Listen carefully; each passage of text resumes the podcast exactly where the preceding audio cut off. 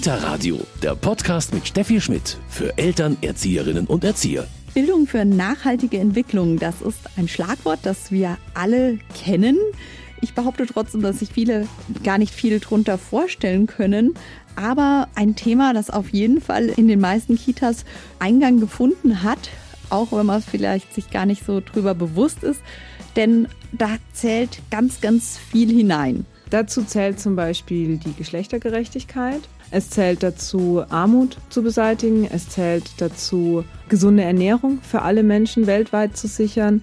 Es zählt ein gesundes Leben für alle dazu, das heißt auch Gesundheitsversorgung weltweit. Dann die ähm, Ungleichheit zwischen ähm, Stadt und Land zu verringern, das heißt sowohl in dem eigenen Land, also sowohl bei uns zwischen der städtischen und der ländlichen Bevölkerung, als auch weltweit zwischen den Ländern die Ungleichheiten verringern, ist auch ein Thema, das dazu zählt. Und ähm, nachhaltige Konsum- und Produktionsweisen zu etablieren weltweit. Also auch, wie werden unsere Sachen hergestellt? Auch das ist Bildung für nachhaltige Entwicklung. Und wie kann man das alles in die Kita bringen, im Kita-Alltag integrieren? Darüber spreche ich heute mit Ariane Fiedler vom Verband katholischer Kindertageseinrichtungen Bayern e.V. Sie ist Umweltpädagogin und hat das Thema Bildung für nachhaltige Entwicklung als Schwerpunkt. Das heute hier im Kita-Radio. Bildung für nachhaltige Entwicklung, das ist heute unser Thema im Kita-Radio. Bei mir ist Ariane Fiedler, die beim Verband für katholische Kinder Tageseinrichtungen Bayern e.V. genau für dieses Thema zuständig ist. Grüß Sie, Frau Fiedler. Hallo. Frau Fiedler, Bildung für nachhaltige Entwicklung, das ist ja natürlich ein Begriff, den jeder schon gehört hat, aber der für viele ja vielleicht schon erstmal so ein bisschen abgehoben klingt. Also wenn man nach der offiziellen Definition geht, ist Bildung für nachhaltige Entwicklung einfach das, dass ich vermitteln möchte oder den Kindern vermitteln möchte, wie sich ihr Handeln sowohl auf künftige Generationen als auch auf andere Länder oder andere Weltregionen auswirkt. Also das heißt, es geht einfach darum, dass die Kinder verstehen, das, was sie heute essen, das, was sie anhaben, wie sie sich fortbewegen, all das hat Auswirkungen sowohl für die Zukunft als auch eben auf andere Länder. Das ist so diese Definition. Es ist aber eben nicht nur dieses klassische Umweltwissen, was man sich so erst vorstellt, es ist Klimaschutz und so weiter, sondern es ist viel mehr. Also es geht um Geschlechtergerechtigkeit, es geht um Armut, es geht um Konsum, es geht um nachhaltiges Wirtschaftswachstum. Also es ist ein Riesenfeld und ich würde behaupten, dass in fast jeder Kita schon Bildung für nachhaltige Entwicklung gelebt wird. Und es aber oft ein enger Begriff ist, den man zuerst im Kopf hat und diesen weiten Begriff erst sich erschließen muss. Jetzt geben Sie dazu auch eine Fortbildung. Ja, wie geht man daran? Sie haben gesagt, dass Sie glauben, dass es tatsächlich in jeder Kita schon vorkommt. Aber wie geht man vor, wenn man sich genau in der Kita mit diesem Thema intensiver auseinandersetzen möchte? Also was ich gerne mache, ist, es wurde ja von den Vereinten Nationen quasi beschlossen, dieses mhm. Bildung für nachhaltige Entwicklung ist ja ein politisches Konzept. Das stelle ich auch als erstes meistens vor, einfach auch diese Geschichte der Bildung für nachhaltige Entwicklung, dass wir da einfach in einem politischen Rahmen auch alle arbeiten und dass es da Vorgaben gibt. Und das sind von der UNESCO die 17 Nachhaltigkeitsziele oder 17 SDGs auch abgekürzt. Das hat vielleicht der ein oder andere auch schon mal gehört oder die ein oder andere. Das sind 17 Nachhaltigkeitsziele, die eben genau diese verschiedenen Bereiche beinhalten, quasi, ja. mit denen man arbeiten kann. Und was ich dann mache, ist, dass ich die vorstelle oder die Gruppe sich die selbst erarbeitet und dann versucht man die wirklich auf diese Kita-Ebene runterzubrechen. Und da merken die meisten dann schon, dass sie da viel machen können oder viel auch eben schon machen. Also selbst so große Ziele wie, dass man weltweit irgendwie Armut beseitigen möchte, was ja ein Riesenziel ist auf so einer großen ja. Metaebene, da können wir in der Kita was machen. Wenn man dran denkt, fast jede Kita hat auch Familien ja. mit einkommensschwächeren Hintergründen. Und wie kann ich die unterstützen, wenn es einen Ausflug gibt? Oder kann ich denen irgendwie Unterstützung zukommen lassen? Also es sind oft so kleine Sachen, die man auch in der Kita schon umsetzt umsetzen kann. Oder auch so ein Riesenziel wie weltweiter Frieden. Da denkt erstmal auch keiner so an Krippe und Kindergarten. Aber auch da können wir was leisten, indem ich den Kindern irgendwie vermittel, wie gehen wir miteinander um? Wie respektvoll gehen wir miteinander um? Wie lösen wir Konflikte? Lassen wir die Kinder partizipieren? Das sind ja alles Sachen, die kann ich im Kleinen machen, obwohl es erstmal so Riesenziele sind. Und das versuche ich dann so zu vermitteln. Das sind ja schon allein, Sie sagen 17 Punkte. Das ist unheimlich viel. Also erstmal gewinnt man ein bisschen Überblick und man kann natürlich nicht alles gleichzeitig angehen. Ja, genau. Ja, das ist auch was, das sage ich auch immer. Es ist erstmal ein bisschen so, äh, man kann davon erschlagen werden. Ähm, das soll es aber nicht sein, sondern jeder macht schon wahnsinnig viel, das möchte ich zeigen. Und selbst wenn man nur in, keine Ahnung, drei, vier Bereichen was macht, ist es schon viel und ist es schon viel wert. Man sollte nicht diesen Anspruch haben, ich muss jetzt alles sofort auf einmal umsetzen, sondern mir ist es ganz wichtig, sichtbar machen, was wir alles schon tun, weil es ist schon wahnsinnig viel in den meisten Kitas und dann gucken, und wo haben wir noch Kapazitäten, vielleicht ein bisschen mehr zu machen. Aber mein primäres Ziel ist tatsächlich erstmal, das pädagogische Personal in dem zu stärken, was sie sowieso schon machen und das erstmal sichtbar zu machen, weil es ist sonst, wie Sie sagen, oft dieses, wir machen eh schon so viel, jetzt war Corona, es ist Fachkräftemangel. Und dann soll ich auch noch Bildung für nachhaltige Entwicklung vermitteln vermitteln so. Davon möchte ich eigentlich weg, sondern ich möchte zeigen, dass sehr viel eh schon richtig läuft. Unser Thema heute Bildung für nachhaltige Entwicklung und da ist ein relativ oder ganz neues Schlagwort BNE 360 Grad. Für mich war das auch ein ja ein neuer Begriff es geht einfach darum, dass bis jetzt ähm, Bildung für nachhaltige Entwicklung, das haben Studien gezeigt, sehr projektbezogen war. Also die Kitas versuchen schon, das umzusetzen und da lief in den letzten Jahren auch sehr viel, aber es waren eben sehr oft einzelne Projekte, die dann eben auch wieder abgeschlossen waren und dann war das Thema auch wieder ein bisschen ähm, aus dem Fokus. Und wo man jetzt hin möchte mit diesem neuen ähm, Bildung für nachhaltige Entwicklung 360 Grad oder Whole Institution Approach, ist einfach, dass die ganze Einrichtung Bildung für nachhaltige Entwicklung lebt. Das heißt, da geht's wirklich auf allen Ebenen darum, BNE zu verankern zum einen natürlich im pädagogischen Alltag, was so das Einleuchtendste ist oder was einem zuerst einfällt, aber dann eben auch in der Bewirtschaftung der Kita. Das heißt, es geht darum, welche Materialien verwenden wir, ähm, haben wir recyceltes Klopapier, beziehen wir Ökostrom, welche Putzmittel verwenden wir, haben wir Spielzeug aus Plastik oder benutzen wir Holzspielzeug, diese ganzen Fragen. Dann geht es auch um die Partner der Kita, mit wem arbeiten wir zusammen, bei welcher Bank haben wir unser Geld, wer liefert unser Essen, also auch das zählt dazu. Und dann noch die vierte Ebene ist die Einrichtungskultur so ein bisschen. Also wie gehen wir auch als Einrichtung, ähm, als Arbeitgeber mit unseren Mitarbeitenden um?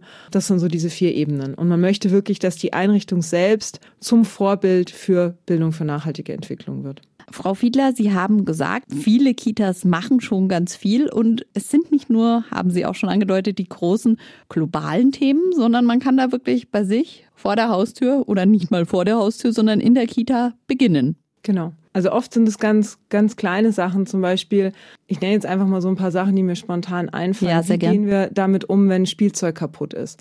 Werfen wir es einfach weg oder haben wir so eine Reparaturwerkstatt? Versuchen wir das noch zu reparieren? Und was zeige ich damit den Kindern auch, was Ressourcen wert sind, was Dinge wert sind? Oder ähm, was manche Einrichtungen machen, ist so ein Wechselweltentisch, dass man zum Beispiel ähm, Kleider oder Spielzeuge, die ich zu Hause nicht mehr brauche oder wo die Kinder gerade nicht mehr mitspielen, auf diesen Tisch gebe und dann kann sich jemand anders das nehmen und legt dafür selbst wieder was hin. Natürlich muss sowas auch gepflegt werden. Man muss regelmäßig gucken, dass das jetzt nicht so ein Kruscheablage für alle yeah. wird. Oder gucken, wie viel von unserem Mittagessen bleibt übrig. Kann ich da die Menge vielleicht nochmal anpassen? Schmeißen wir da wahnsinnig viel weg oder mögen es die Kinder gar nicht? Und wie kann ich damit umgehen? Ähm, Gibt es die Möglichkeit, Hochbeete anzulegen mit den Kindern, dass sie einfach lernen, wie was wächst und wie dieser Kreislauf da ist? Kann ich Regenwasser irgendwo sammeln und das verwenden, um diesen Wasserkreislauf auch zu verdeutlichen. Also es gibt wirklich so tausend kleine Sachen, wo man ansetzen kann, die den Kindern dann auch zeigen, was nachhaltiges Leben bedeutet möchten Sie mit Ihrer Fortbildung dann auch quasi so einen kleinen Austausch anregen?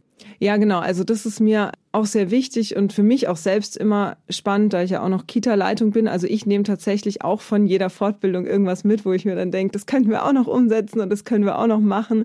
Vieles, was ich jetzt auch weitergebe, ist äh, wirklich so eine Sammlung, die ich jetzt in den letzten ein, zwei Jahren von pädagogischem Personal so zusammengetragen habe, weil jeder macht so verschiedene kleine Sachen, die einfach umzusetzen sind. Oder was wir zum Beispiel auch machen, sind diese Wetbags. Das finden immer alle wahnsinnig toll. Was ist das genau? Das ist, wenn die Kinder einnässen oder sich dreckig machen oder aus irgendeinem Grund ihre Kleidung wechseln müssen, dann war das oder glaube ich, ist es nach wie vor in vielen Einrichtungen ähm, normal, dass man das in so eine Plastiktüte packt und die bekommen die Eltern dann mit nach Hause ja. und bringen dann saubere Klamotten natürlich wieder mit. Und die Wetbags sind einfach so, dass man die waschen kann. Also also wiederverwerten kann. Und die kann man ganz normal irgendwo bestellen oder kaufen. Und da kommen dann die dreckigen Klamotten rein. Die Eltern können die komplett so in die Waschmaschine schmeißen und bringen dann die saubere Wetbag und die sauberen Klamotten wieder mit. Und das ist einfach super, weil ich diese Plastiktüten nicht mehr habe. Also auf jeden Fall ein Thema, bei dem die Kinder super gerne mitmachen. Die wachsen wahrscheinlich direkt hinein, oder? Ja. Also die Kinder sind da meistens sehr gut zu begeistern, wobei ich da auch immer sage, Bildung für nachhaltige Entwicklung und Partizipation gehören unbedingt in meinen Augen zusammen es bringt natürlich wenig, wenn ich jetzt von außen als Erzieherin oder als Erzieher, ähm, als pädagogisches Personal da rangehe und sage, so und jetzt machen wir zwei Wochen lang Thema Wiese oder Thema Ernährung oder Thema Konsum, sondern es ist natürlich wichtig zu gucken, wo sind die Interessen der Kinder, was finden sie gerade spannend, wo kann ich sie begeistern, weil das natürlich dann auch die Themen sind, wo sie am meisten mitnehmen und wo sie am meisten lernen und auch der Kompetenzerwerb am größten ist. Und ich kann ja eigentlich fast jedes Thema, egal was es ist, ähm, in Richtung Bildung für nachhaltige Entwicklung bringen oder da anknüpfen. Bei meinem ersten Arbeitgeber hatten wir das Thema Ameisen, weil die Kinder das total spannend fanden. Da haben wir dann fast ein halbes Jahr uns nur mit Thema Ameisen beschäftigt. Aber gab natürlich sehr viel in Richtung Bildung für nachhaltige Entwicklung, wo man anknüpfen kann. Und das ist mir eben sehr wichtig, dass ich auch Partizipation damit reinnehme und die Kinder im Mittelpunkt stehen mit ihren Interessen. Und dann sind die Kinder natürlich auch die Multiplikatoren. Sie haben ja gesagt, gerade in der Kita geht da natürlich ganz viel nach Hause. Ja, genau. Das ist tatsächlich auch, ähm, das ist witzig, dass Sie das ansprechen, eine meiner ersten Folien, die ich immer in den Fortbildungen zeige.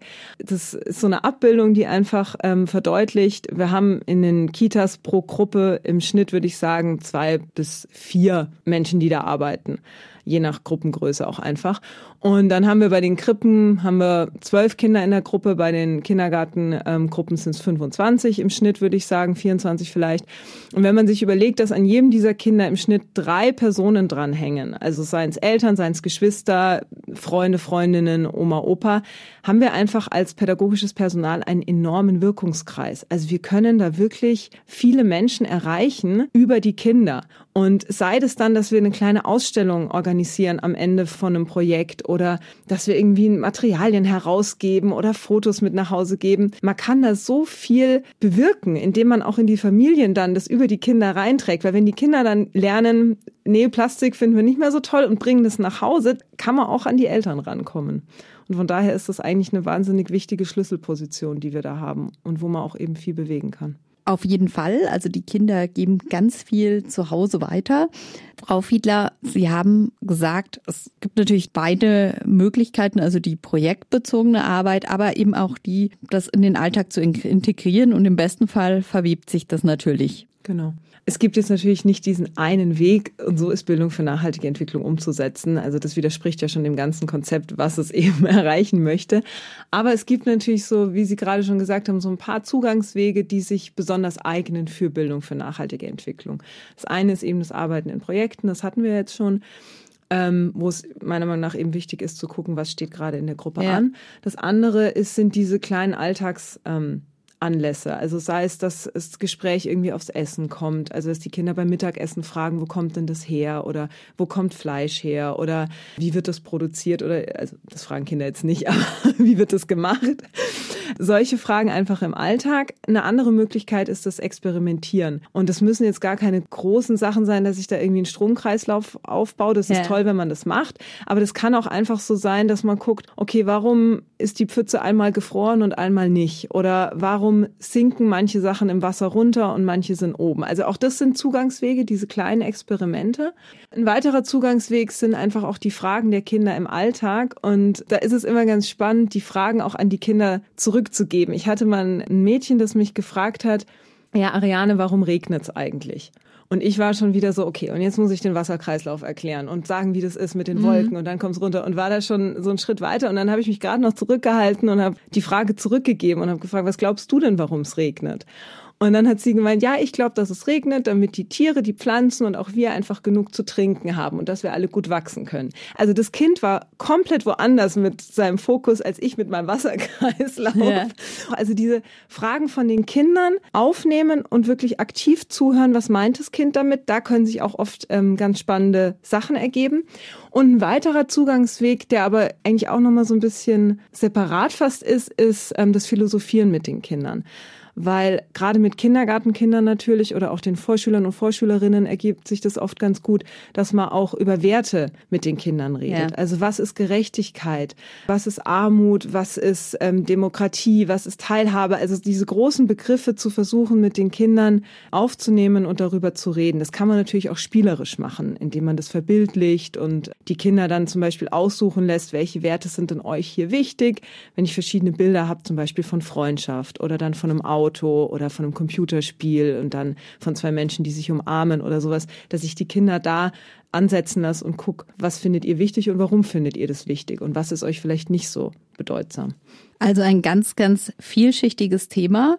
Sie haben schon vorher die Multiplikatorenwirkung angesprochen, die dann erstmal natürlich die Familie betrifft und im Idealfall aber, ähm, ja, bleibt dieses Interesse, diese Faszination dieses Themas auch in der Grundschule erhalten? Also haben Sie das Gefühl, dass die Schulen da auch mittlerweile gut eingestiegen sind oder wünschen Sie sich da noch mehr? Ja, ich würde mir auf jeden Fall mehr wünschen. Ich weiß aber auch, dass da geplant ist, dass da in Zukunft mehr kommt, auch im Bildungsplan. Ich glaube, in der Grundschule kann man da noch ganz gut ansetzen. Ich habe jetzt von ein paar Kolleginnen und Kolleginnen gehört, dass es in den weiterführenden Schulen dann oft schon so ein Thema ist, wo die Jugendlichen dann genervt sind. Aber ich glaube, sie bekommen das gerade schon sehr oft zu hören. Und es, eine Kollegin hat dann auch erzählt, dass es dort tatsächlich dann so eine Strafarbeit quasi ist, den Müll aufzusammeln. Und unsere Kinder machen das noch wahnsinnig gerne. Die wollen Müll aufsammeln und ja. wollen das alles sauber halten und finden das spannend und haben da Lust, mit diesen Müllgreifern durch die Gegend zu rennen. Und es wäre natürlich toll, wenn man diese Begeisterungsfähigkeit und diese Motivation dann wirklich richtig noch weiter auch erhalten kann. Ich glaube, Grundschule geht noch ganz gut. Und dann muss man aber auch aufpassen, dass es eben nicht zu viel einfach wird und dass es dann fast schon auch nervig irgendwann wird für die Jugendlichen. Aber wenn die das vielleicht im Krippen- und Kindergartenalter schon gut mitbekommen haben, ja, ist das vielleicht auch dann schon so tief verankert, dass Ihnen das weiter im Bewusstsein bleibt und Spaß macht.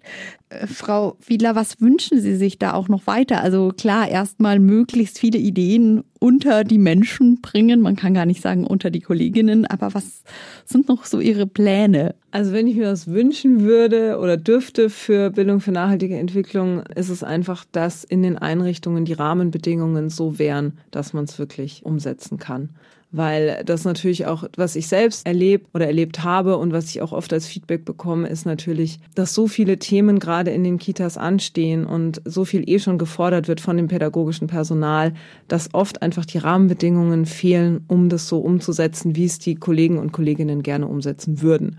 Also wenn ich mir das wünschen dürfte, dann wäre es ein wundervoller Betreuungsschlüssel ähm, mit schönen kleinen Gruppen und ähm, wo die Kollegen und Kolleginnen einfach Zeit und Ressourcen haben, das zu machen, was sie gerne machen würden. Sehr schön. Und mehr zu diesem Thema bekommen Sie natürlich heute auch wieder in unserem Medientipp. Kita Radio, Medientipp.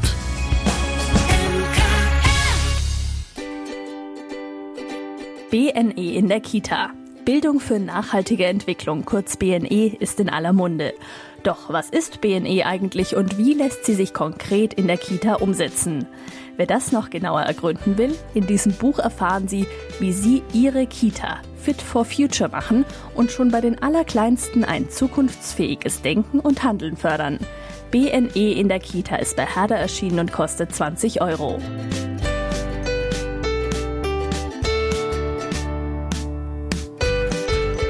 Das war's schon wieder mit dem Kita-Radio für heute. Bildung für nachhaltige Entwicklung war heute unser Thema. Mein Name ist Steffi Schmidt. Ich freue mich, dass Sie heute dabei waren. Kita Radio, ein Podcast vom katholischen Medienhaus St. Michaelsbund, produziert vom Münchner Kirchenradio.